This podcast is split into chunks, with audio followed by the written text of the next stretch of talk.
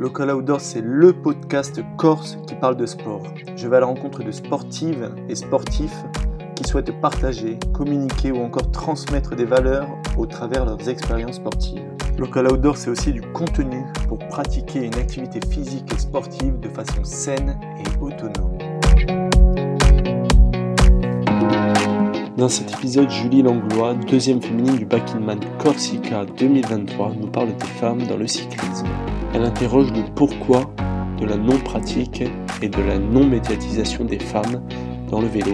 Elle nous parle des peurs et des obstacles que les femmes se mettent devant la pratique du cyclisme. Elle reviendra aussi sur son aventure Back-in-Man Corsica qui s'est plutôt bien déroulée pour une première, avec quelques péripéties, je vous laisse découvrir.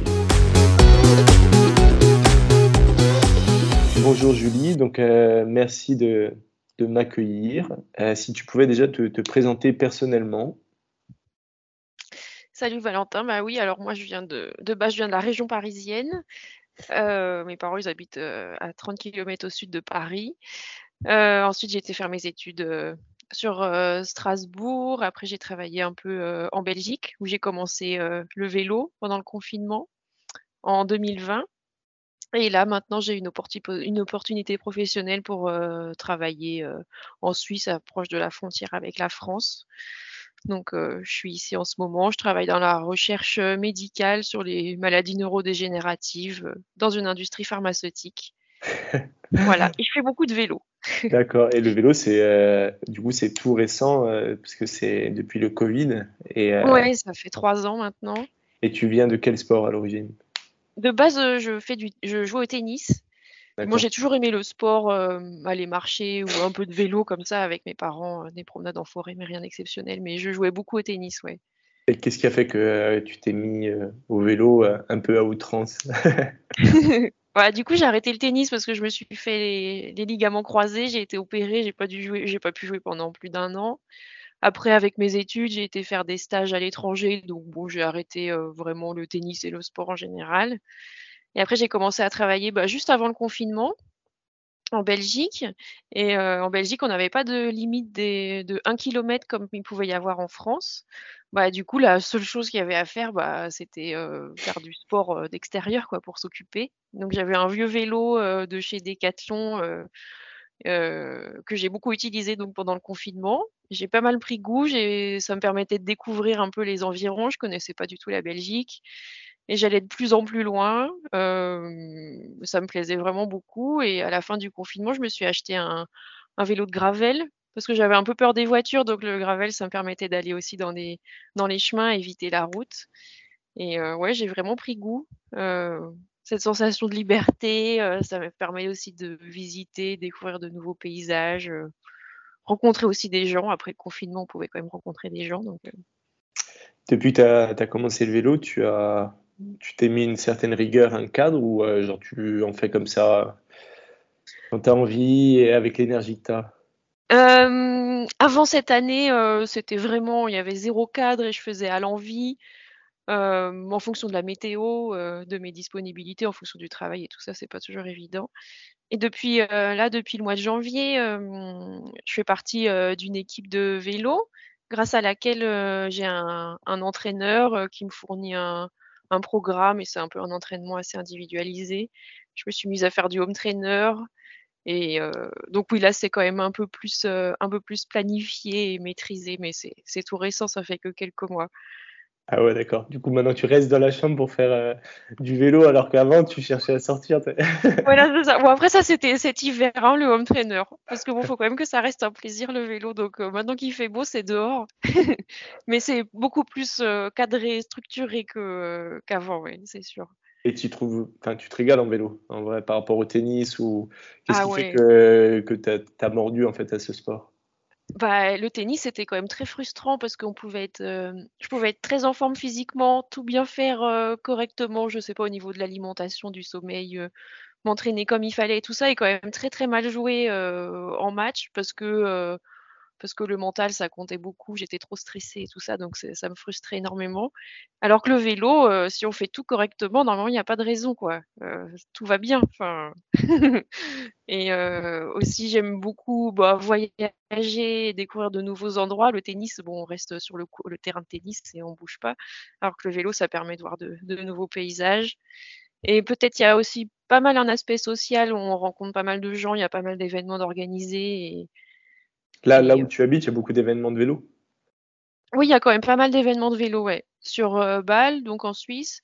Et euh, sinon, après, en Alsace, parce que je suis juste à côté de l'Alsace, il y a aussi pas mal de choses. Euh. Je roule pas mal avec un, magasin de vélo sur Bâle qui organise des sorties les jeudis soirs après le travail. On est, il y a plusieurs groupes de niveaux et à la fin, on fait du coup un tour et de deux heures à peu près. Puis à la fin, il y a un petit, une petite bière, on boit une petite bière ensemble et tout, donc c'est sympa. Trop bien. Voilà. Des fois, le week-end, il y a des sorties organisées bah, dans les Vosges, pas mal. C'est pas trop loin de chez moi, donc ça, c'est sympa, ouais. Trop bien, ça donne trop envie. et du coup, moi, je t'ai connu sur le Back in Man cette année, l'édition 2023. Donc, tu as fini deuxième féminine. oui. Bravo déjà. Bon, on n'était que quatre femmes et il y en a une qui a abandonné. Donc, c'est pas non plus. c'est toujours ça. C'est toujours ça. et du coup, j'aimerais savoir un peu comment euh, ça s'est passé, sur comment euh, tu en, as, en es arrivé là pour t'inscrire, puisque tu as commencé le vélo il n'y a pas longtemps et tu te dis, ben, je vais m'envoyer une grosse course d'ultra endurance euh, en Corse en plus. C'est vrai que ça peut paraître bizarre. Bon, déjà en Corse, parce que je connais pas du. J'avais jamais été en Corse, donc je me suis dit ça va me permettre de, visiter la Corse. Un peu rapidement, mais bon, quand même. Autant aller dans un endroit qu'on connaît pas pour faire ce genre de choses, je trouve. Et euh, aussi, je me suis mise. Donc, c'était mon premier ultra, j'en avais jamais fait. Mais euh, j'ai fait pas mal. J'ai fait quelques voyages à vélo. Euh, l'année où j'ai commencé, j'avais fait Avignon-Paris mais rien à voir avec le biking man. Je faisais 100 km par jour et c'était tout plat. Toute seule? Toute seule, ouais. Et j'avais loué des Airbnb en avance sur le, parcours. ça, ça m'avait beaucoup plu. J'étais vraiment en mode bikepacking, donc ça me permettait des. J'avais déjà testé un peu les sacoches et tout ça. Je partais aussi de, temps en temps en week-end où voilà, j'allais J'allais jusqu'à une, ville que je voulais visiter, je dormais là-bas, puis après je rentrais chez moi. Je faisais pas mal ça quand j'étais en Belgique. Voilà, des petits, trips, des petits trips comme ça.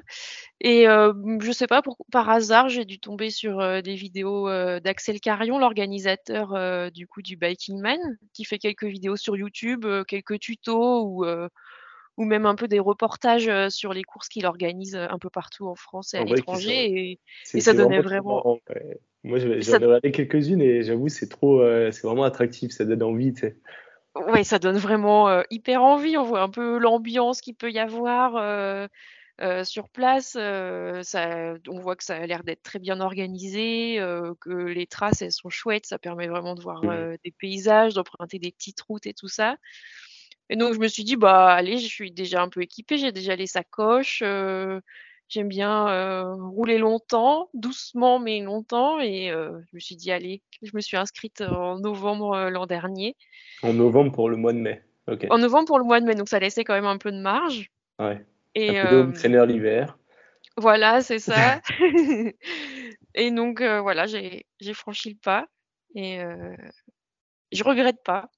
Comment tu t'es préparé euh, du coup à partir du moment où tu t'es inscrit, euh, tu t'es dit bon ben je continue euh, mon vélo, mes petites habitudes et tout, ou tu t'es un peu préparé sérieusement?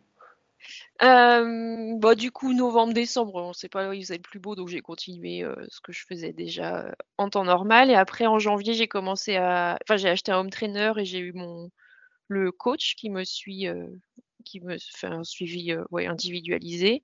Donc là, j'ai fait plus de travail avec de l'intensité, chose que, chose que je faisais jamais avant, pour mmh. gagner un peu en puissance. Et euh, j'ai pas augmenté le volume, mais j'ai amélioré la qualité de mes entraînements, quoi. Tu tournais à combien par semaine à peu près? En, termes d'heures? Ouais. du coup, ça dépend entre oui, s'il fait beau ou pas, mais aller aux 15 heures entre 10 et 20 heures, quoi. ça dépend des semaines. Au petit volume. Voilà, les, gros, les grosses semaines, ouais, 20 heures et après sinon 10 heures. euh. Mm. Ok. Et euh, du coup, euh, tu arrives en Corse, tu as fini ta prépa et dans quelle ambiance tu es? Comment tu, tu le vis le truc?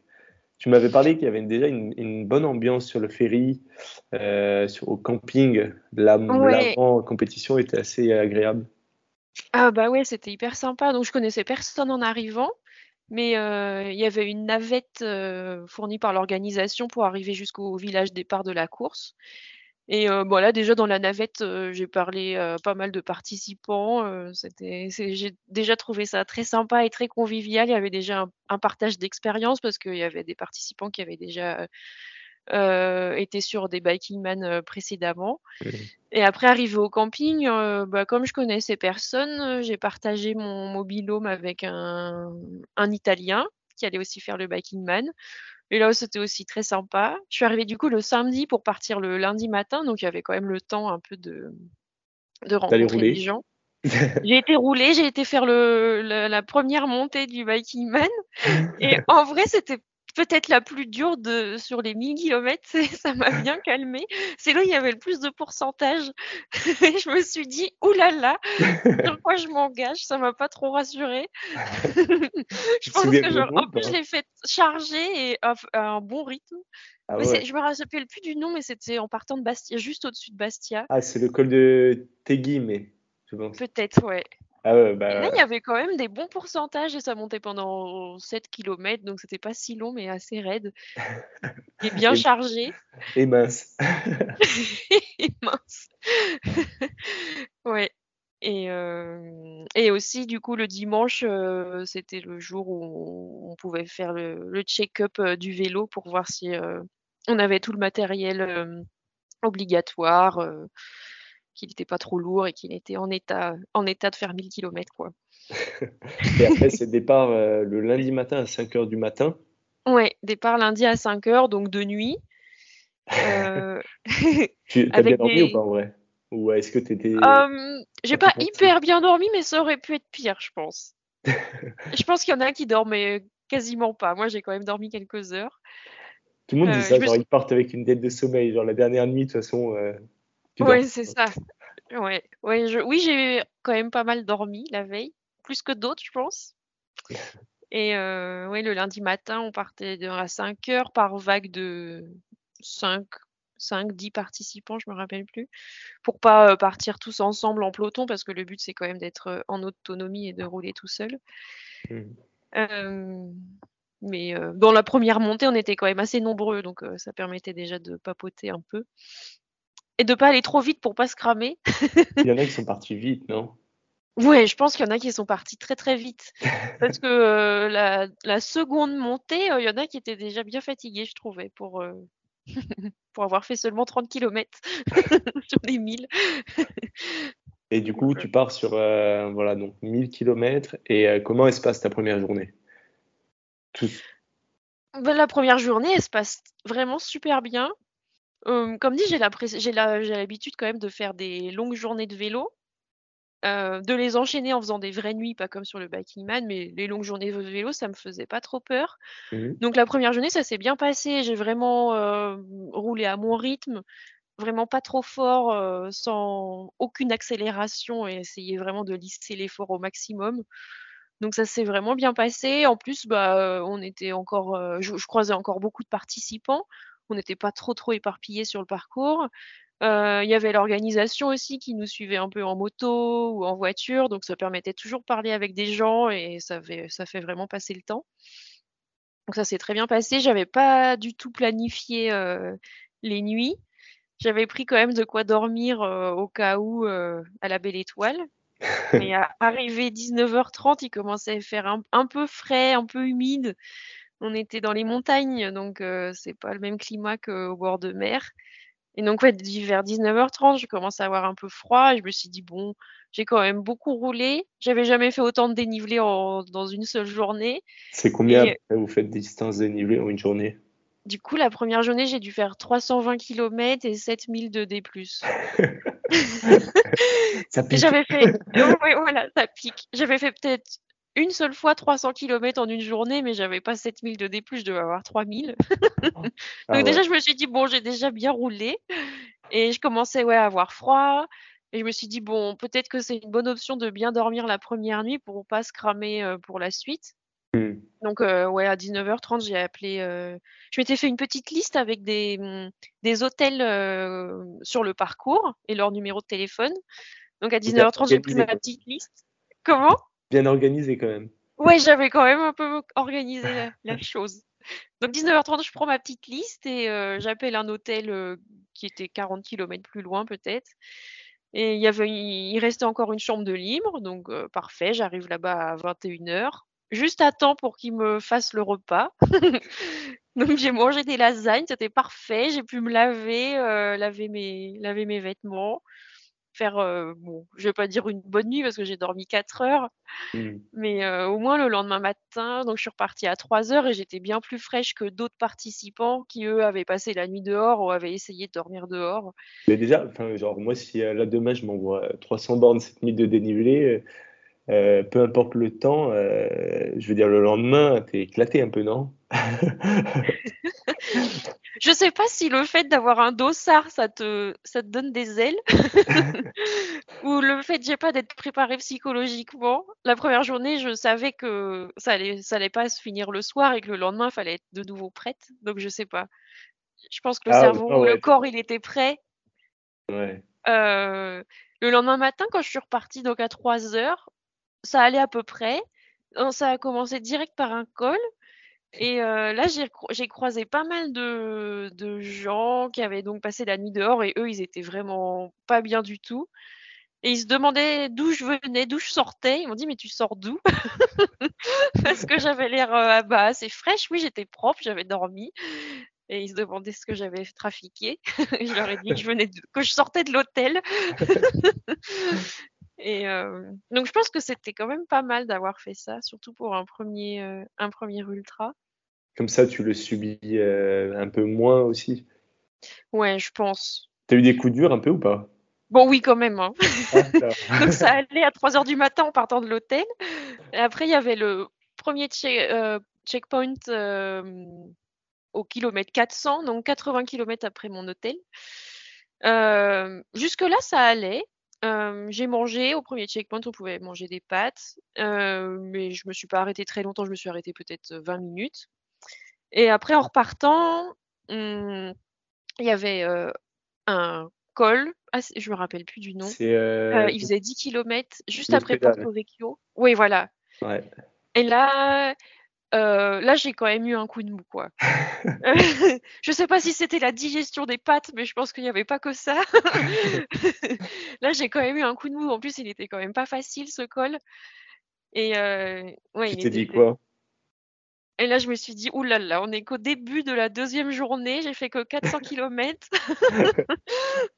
Je me suis dit: «Bon, on verra, on va passer ce col-là et puis on verra» et en haut de ce col-là, il y avait de ce col-là, il y avait un lac, heu, vraiment magnifique. Heu, donc ça déjà, ça fait ça permet de penser à autre chose. En plus, tu arrives, je crois, c'est un peu du plat, heu Oui, c'était assez plat, ouais. Bon ça oui, non, c'était quand même relativement plat. Donc ça fait du bien, tu Ça vois une belle vue, du plat. Ouais, après ça redescendait un peu. Après il a plu, il a commencé un peu à pleuvoir. C'était pas de la grosse pluie, mais suffisamment pour être quand même bien mouillé Ouais. et là, j'étais sur une route, hem, le goudron, il venait d'être refait et ça glissait pas mal. Je pense qu'il avait pas plu depuis longtemps et du coup, là, je suis tombée dans une descente. Heu, bon, rien de grave, j'étais juste un peu égratignée égratignée. Mon vélo, il avait il avait rien, heureusement. J'ai eu un peu peur de C'est ça. c'est c'est le plus important, sais: «Mon C'était bidule!»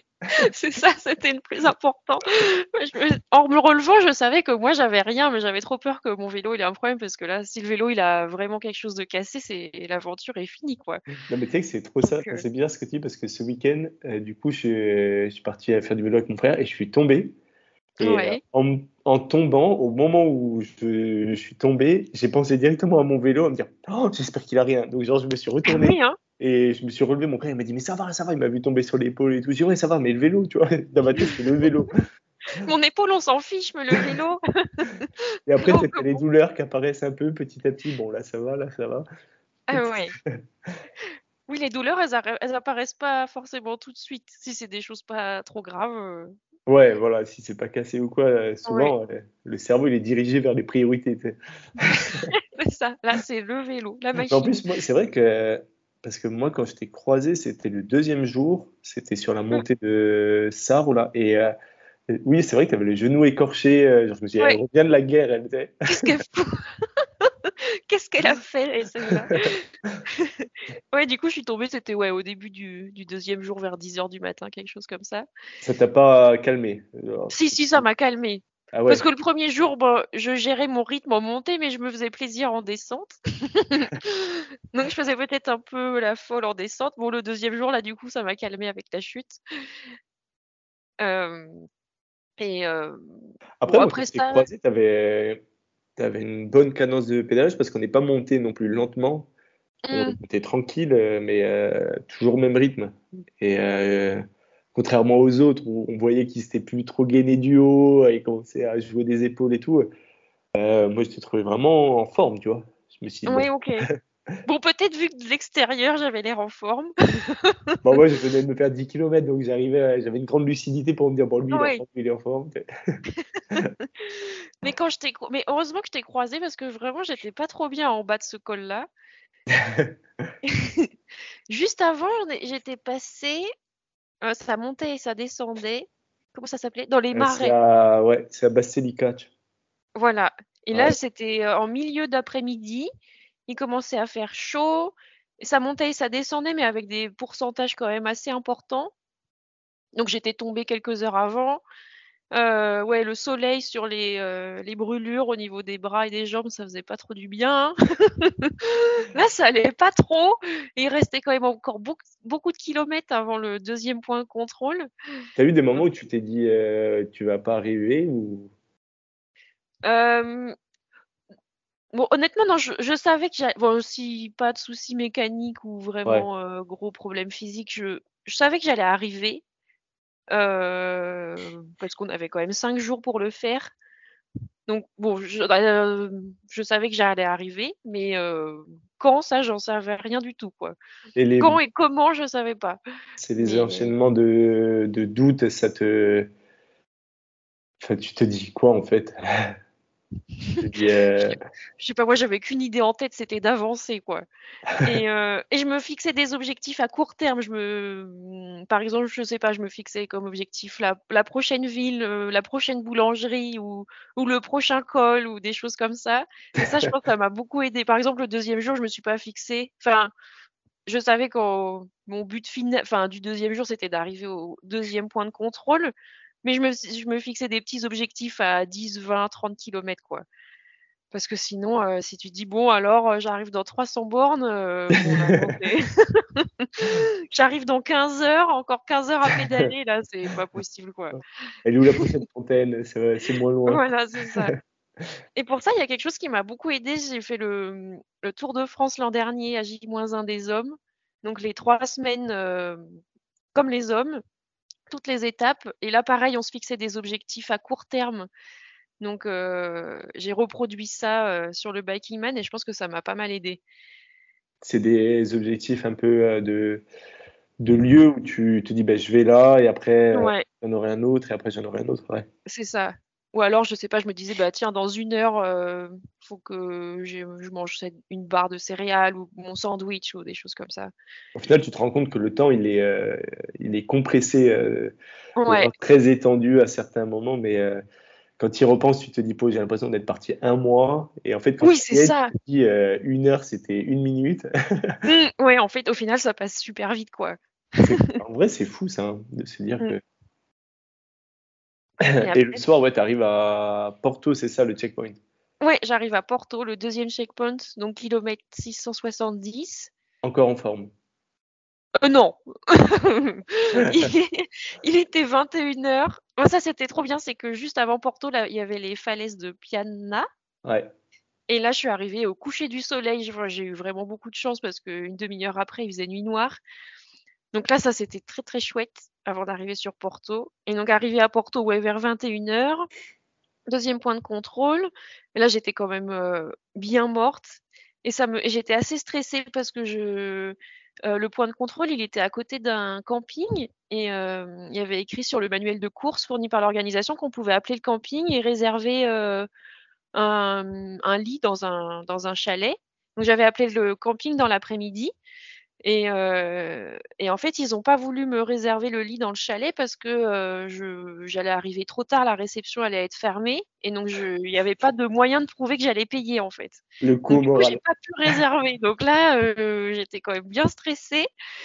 Et en arrivant au deuxième point de contrôle, l'organisation me dit alors là, vous avez deux moyens pour dormir. Soit on a des matelas là juste à côté, mais bon, il faisait quand même encore froid. Soit on a loué un chalet pour les euh, participants et vous, pouvez, vous pouvez dormir une heure ou deux maximum dans le chalet. Et donc moi, je me suis dit, oh, bah, alors là, trop cool, il y a un chalet. Donc je vais en profiter. Et j'ai dit à l'organisation, bah, s'il n'y a pas d'autres participants qui, a, qui, a besoin qui ont besoin d'un lit, vous me réveillez pas, quoi. Vous me réveillez que s'il y a besoin. Je libérerai ma place, il n'y a pas de souci. Et donc, euh, bah, en fait, j'ai dormi 4 heures au lieu de 1 heure ou 2 parce que je pense que les, les autres participants, je ne sais pas, soit ils sont pas arrivés de suite, soit ils n'ont pas voulu aller dans le chalet, genre, je ne sais pas du tout. Mais j'ai pu dormir 4 heures. Par contre, sans prendre ma douche comme le premier, euh, comme le premier soir et euh, sans laver mes affaires non plus. Donc, j'ai quand même super mal dormi. Ah ouais. Et, bah, et en plus, avec, la chute. Ah ouais. Ah ouais. Et en plus, avec la chute, j'avais mal tout le côté gauche, ça brûlait. Enfin bon, j'ai pas vraiment dormi 4 heures, quoi. Je me suis reposée 4 heures, on va dire. tu dors pas, euh, t'as pas de sommeil profond? Non, là, non. Hein. Ah ouais? Non.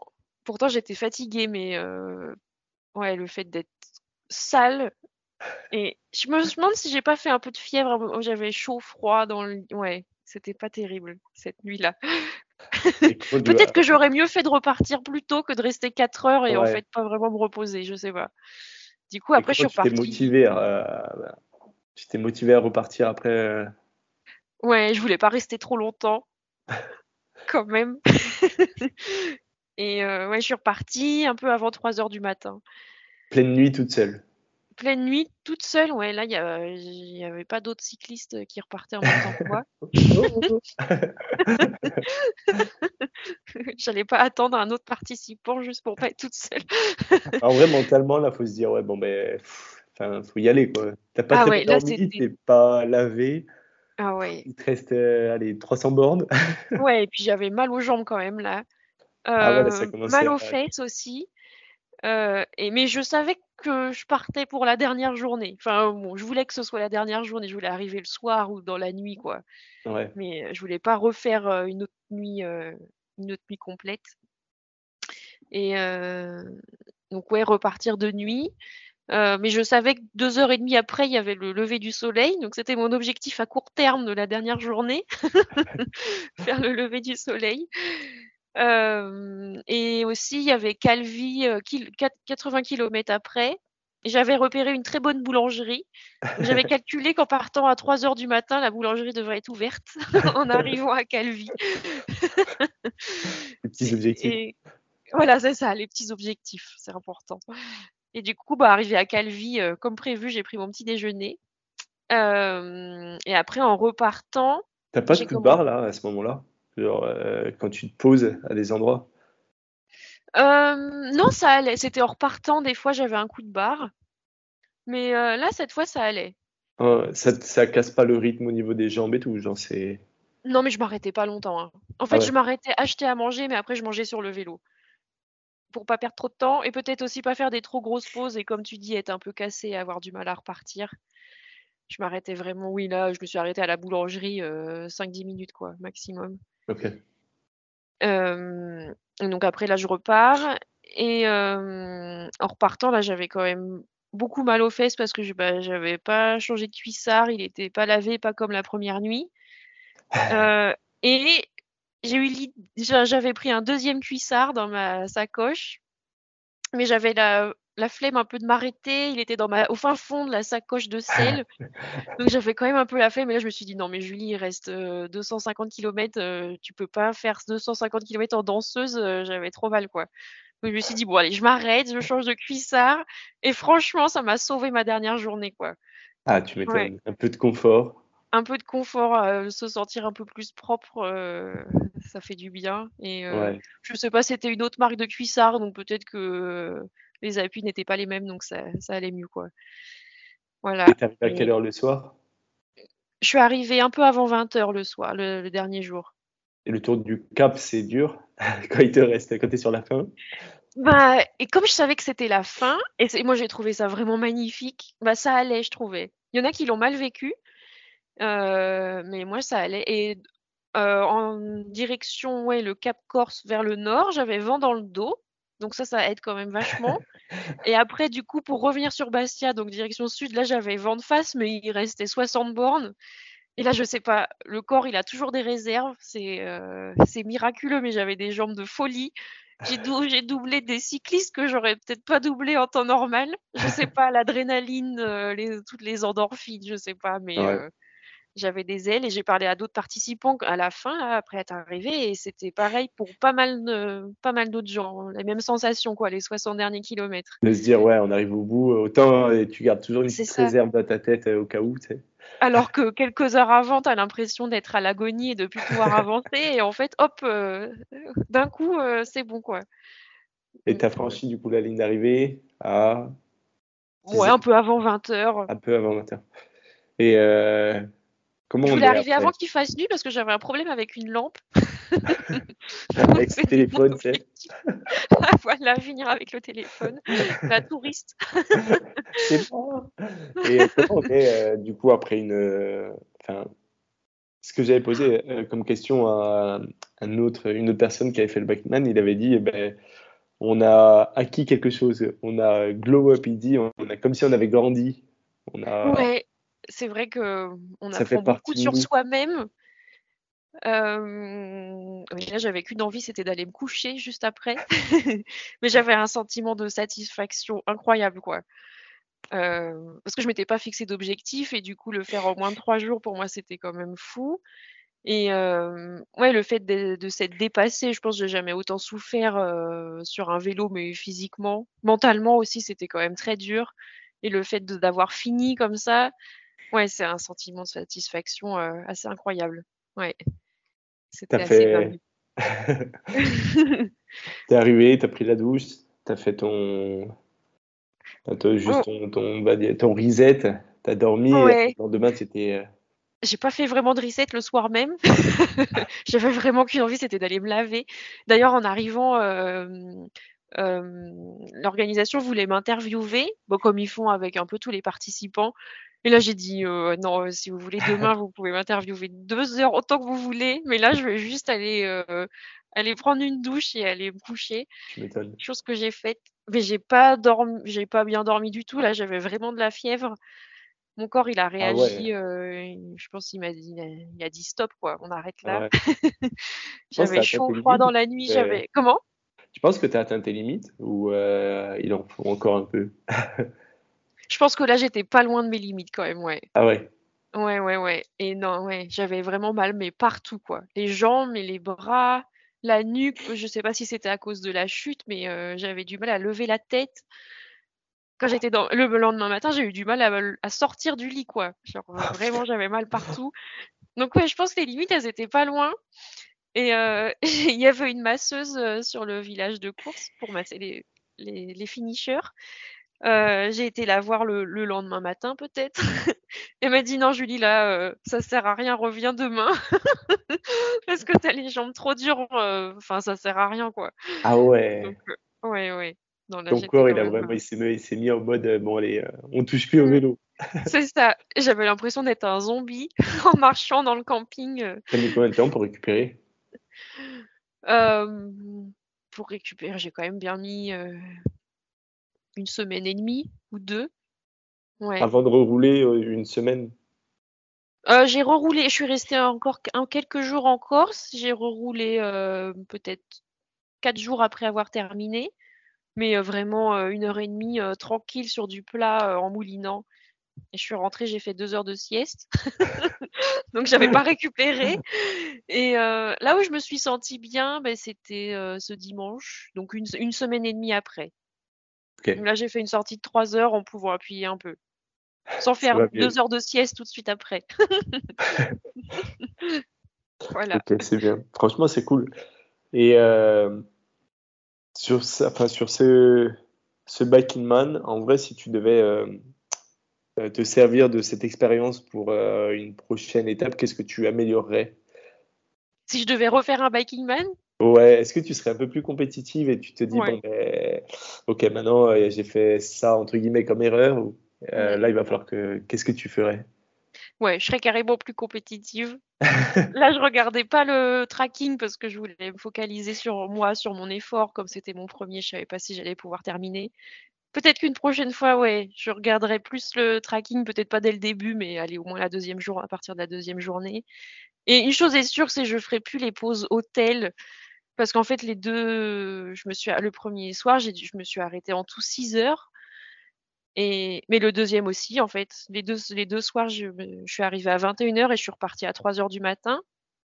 Donc là, j'ai quand même perdu beaucoup de temps en tout.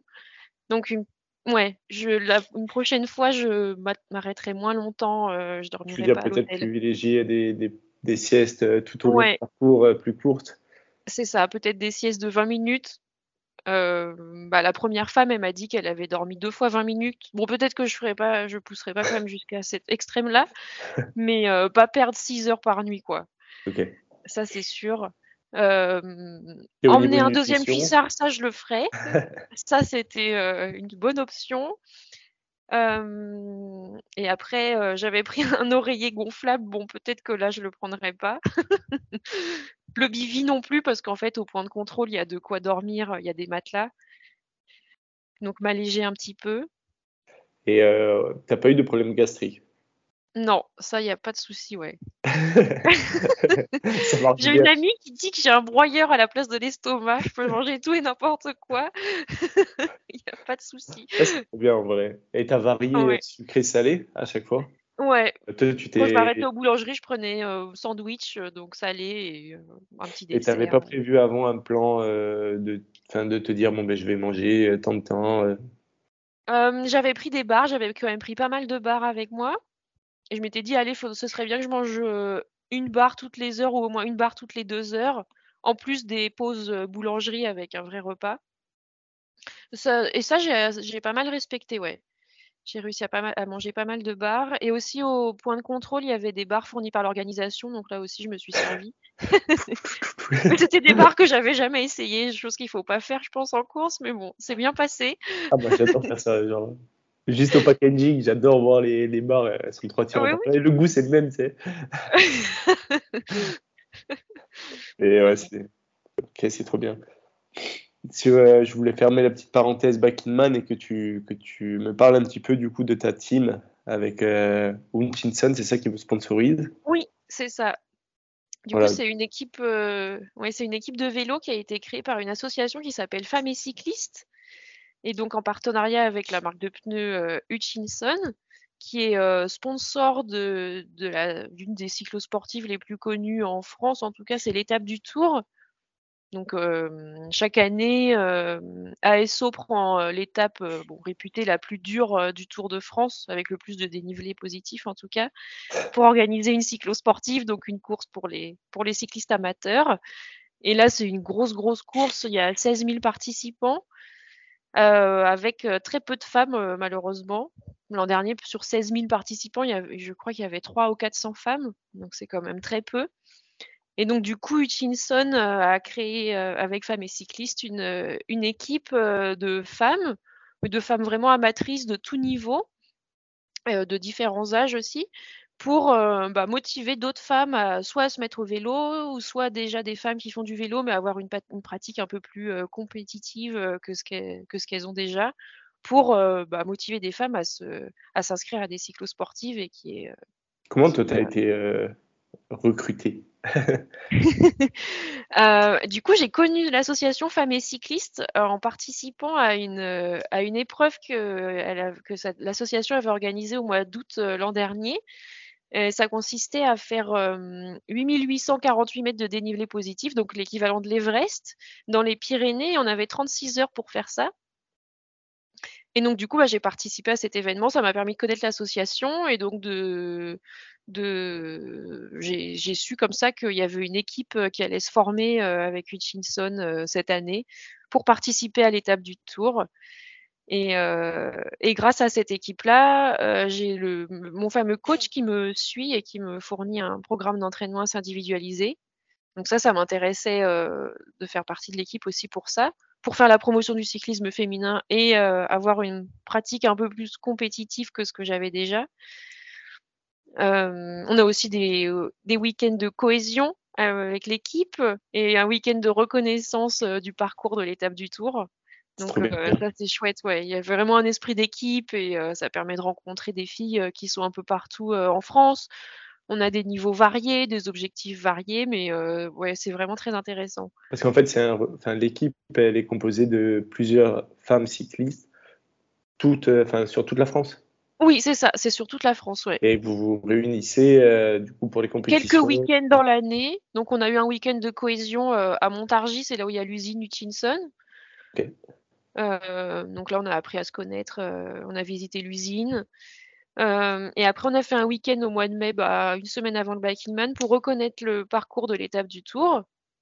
Donc là, on était, à côté d'Annemasse dans un chalet et et aussi on a possibilité de s'inscrire à d'autres cyclosportives, pour se préparer pour l'étape du Tour. Donc là, j'en ai fait une en Bourgogne et une en Lozère et là, bah, les les filles de l'équipe qui souhaitent, heu, y participer, y participent et on loue un un hébergement, heu, toutes ensemble. Donc ça permet de passer un bon week-end et et de pas faire la course toute seule parce que c'est pas toujours évident de connaître d'autres personnes, heu, sur place. Et toi, tu es sensible au fait que qu'il y ait pas beaucoup de femmes dans le dans le vélo ou? Oui, bah, sur chaque avec ça? Ouais, sur sur chaque ch ouais, chaque événement auquel je participe, heu, que ce soit, heu, très juste convivial comme des sorties, heu, organisées par des magasins de vélo ou des des cyclosportives ou des ultras, il y a jamais beaucoup de femmes et je trouve ça, assez dommage, Qu'est-ce que tu pourrais dire du coup aux femmes pour qu'elles pour les inciter en tout cas à pratiquer le vélo? Parce que, heu, en fait, du point de vue extérieur, je me mets à la place du d'une femme, c'est vrai que c'est très masculin le vélo. Parce Mmh. qu'il y a le Tour de France, il y a Giro et on montre jamais forcément la femme, même s'il y a des présentatrices qui, Ouais. commencent à rentrer, voilà, dans le dans le, dans les commentateurs et tout, commentatrices pardon et heu, c'est vrai que voilà, c'est, une grosse connotation, en tout cas sur le vélo de route. Après voilà, il y a Pauline. Ferrand-Prévot qui est sur le VTT, heu, c'est un peu mis l'image de la femme en avant. Mais Ouais, le heu, cyclisme féminin peux manque d'image, ça c'est sûr. Il y avait Jeannie Logo, mais ça date un petit peu et heu, bon maintenant il y a un Tour de France féminin et c'est de plus en plus médiatisé donc ça c'est quand même, chouette. Mais peut-être que les femmes, elles ont aussi peur de se lancer parce que, partir rouler seule, à partir seule loin de chez soi sans forcément savoir réparer, son vélo, peut-être que ça fait peur. Je sais pas ou alors oui, se lancer dans des groupes avec, que des hommes, ça donne peut-être pas forcément envie. Mais Toi, tu vas? comment? Toi, tu vas? Tu vas dans les groupes où il y a Oui, parce que, ils sont gentils et et de toute façon, ça permet, oui, de rouler, de rencontrer d'autres personnes et et parce que je roule beaucoup toute seule, mais c'est bien aussi de rouler en groupe. Et non, oui, je ouais, j'aime bien dire aux femmes qu'il faut se lancer, que ça permet de de découvrir, heu, bah, d'autres paysages, heu, d'avoir un sentiment de liberté qui est quand même assez assez chouette. et tu m'avais parlé aussi d'une association qui était «Donnons des ailes au vélo». oui, du coup, j'ai, j'ai fait le Tour de France l'an dernier à J-1 des hommes. C'est un projet qui exi qui existe, heu, depuis, heu, 2015 pour faire la promotion du cyclisme féminin et qui militait du coup pour le retour d'un Tour de France femmes. Parce qu'il y en avait plus depuis, heu, plus de 30 ans et donc le 1er Tour de France femmes, a été réorganisé, l'an dernier, sur une semaine donc c'est très chouette. Et donc c'est oui, le projet s'appelle Donnons des ailes au, au vélo J-1 et c'est neuf, enfin c'est des femmes cyclistes amatrices qui font le Tour de France un jour avant les hommes, bah, pour montrer que les femmes aussi elles sont capables de faire le même Tour de France que les hommes, trois semaines, 21 étapes avec deux jours de repos. Et ça, c'était une expérience formidable. C'était pas du tout un ultra parce qu'on avait tout un staff autour de nous avec kiné, ostéo, des mécanos, des gens chargés de la communication et de toute la logistique.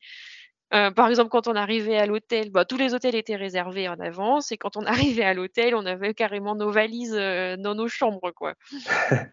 Sur le Biking Man, j'avais pas ma valise dans mon, chalet. bah, où mon cuissard? C'est ça. Mais c'était une, une, chouette aventure humaine parce tout, donc on était neuf femmes cyclistes à faire tout le Tour de France. Mais avec les personnes, les membres du staff, en tout, on était 20. Donc c'était trois semaines, 24 heures sur 24, toujours ensemble.